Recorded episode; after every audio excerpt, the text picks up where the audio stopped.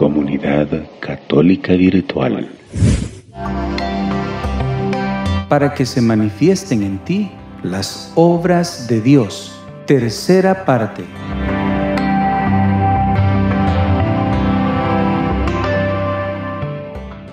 Para que se manifiesten, ahora lo voy a poner en el contexto de este momento. Para, ¿Por qué le pasan esas cosas? ¿Para qué? Para que se manifiesten en usted las obras de Dios. Yo no sé si alguno de los que está aquí ha recibido un milagro del Señor. Me gustaría que levantaran su mano para que testifiquen desde ahí donde están. Mire, vuelva a ver. Mantenga su mano hace un momento, por favor. Mire, vuelva a ver. Mire cuántas manos se levantan. Han recibido un milagro, quizás no uno, varios milagros del Señor. Gracias por levantar su mano. Gracias. Yo he visto muchos milagros que el Señor ha realizado. Le cuento uno. Un día estábamos, bueno, en un retiro aquí en San Salvador. Llegó una hermana, ella se llama Delia, la hermana Delia. Había llegado al retiro y estaba sentada en una silla como a mediación del salón. La hermana Delia no se movía, estaba así inmóvil, tranquilita. Y todos, vamos a alabar al Señor. Y la hermana Delia seguía sentada ahí. Y remolineando, todo remolineando, y la hermana Delia sentada ahí. Y el padre Abraham moviéndonos para todos lados y la hermana Delia sentada ahí. Entonces, en un receso, llegamos donde la hermana, hermana, ¿qué siente? ¿Qué le pasa? ¿Cuál es el problema suyo? Mire, hermano, dice que a mí me gustan las alabanzas. No es pensar que no quiero hacer todo eso. Sí lo quiero. ¿Sabe qué es lo que sucede? Que, mire, me dijo, tengo una herida aquí, una operación que no me sana. Voy sobre ya seis meses de tener esta operación. Y mire, aquella herida no, no cierra, no se junta, la carne no pega, sino que está supurando líquido, sangre y está vendada la hermana. No puedo, si yo doy un si mire hermano me dijo, si yo levanto la mano se me abre aquí la herida, así que estoy tranquilita ahí. Y le decimos a la hermana, ¿sabe qué hermana? Usted no se preocupe. Usted créale al Señor. No nos crea a nosotros, créale al Señor. Usted alaba al Señor. Que cuando usted alaba al Señor, ahí el Señor la va a sanar. Mire, y la hermana Delia, bien busa, como decimos, que le va creyendo al Señor. Y ya cuando volvimos a cantar, la hermana ya empezó a levantar las manos. Y yo desde allá, ya se le va a abrir, decía pero no. Pero yo dije, bueno, la hermana le ha creído al Señor y empieza a remolinear y a danzar y a gritar y a bailar.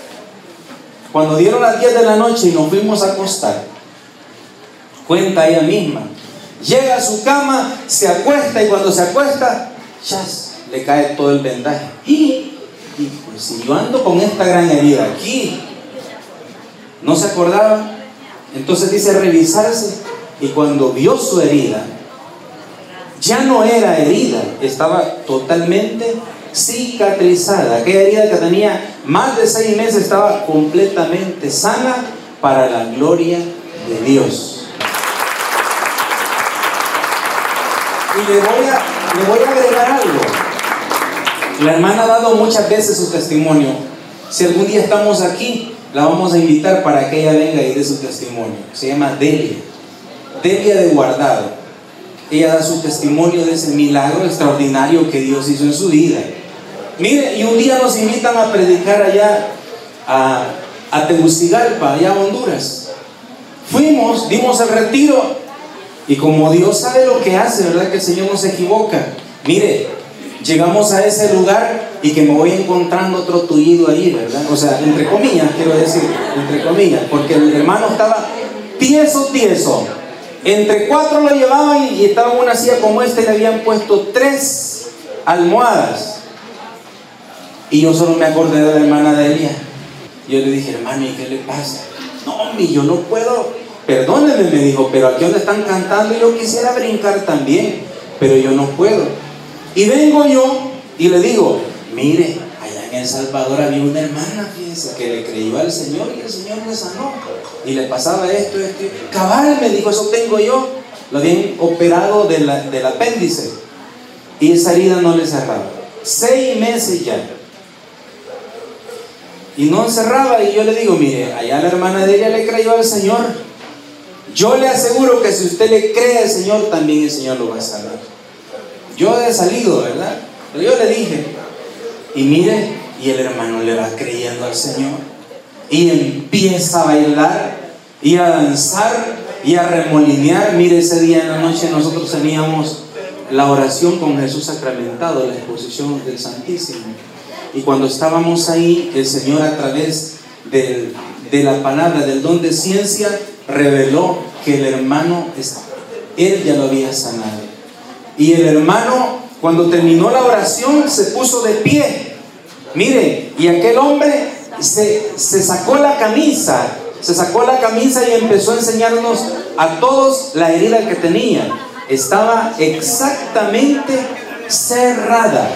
La herida estaba sequita, no tenía ahí ningún rastro de que aquel hombre había estado con su herida abierta. Otro milagro. Ahora mire, lo importante también de esto de los milagros es esto, lo que voy a decir. Fíjense bien lo que voy a decir, porque lo que voy a decir, yo sé que alguno lo está pensando, y tiene que ver con la escritura que hemos leído hoy. Entonces, cuando nosotros oramos por un enfermo, dice la escritura que impondrán la mano sobre los enfermos y los enfermos se sanarán. Le hago una pregunta.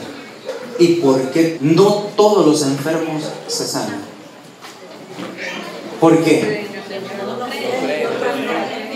Porque no creen. ¿Está segura que solo porque, porque no creen? Porque no creen en el Señor.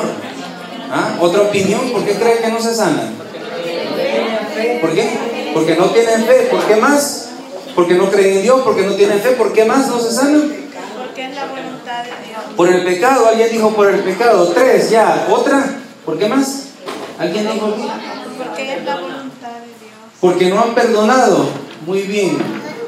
Y Jesús dice, no es por ninguna de esas cosas, ni él pecó, ni sus padres pecaron, no es por ninguna de esas cosas, dice el Señor. Miren hermanos, hay enfermos que no se sanan, de verdad. Nosotros quisiéramos que todos se sanaran y oramos porque todos se sanen, pero la realidad es que no es así. Comunidad Católica Virtual. Beato Carlo Acutis ruega por nosotros.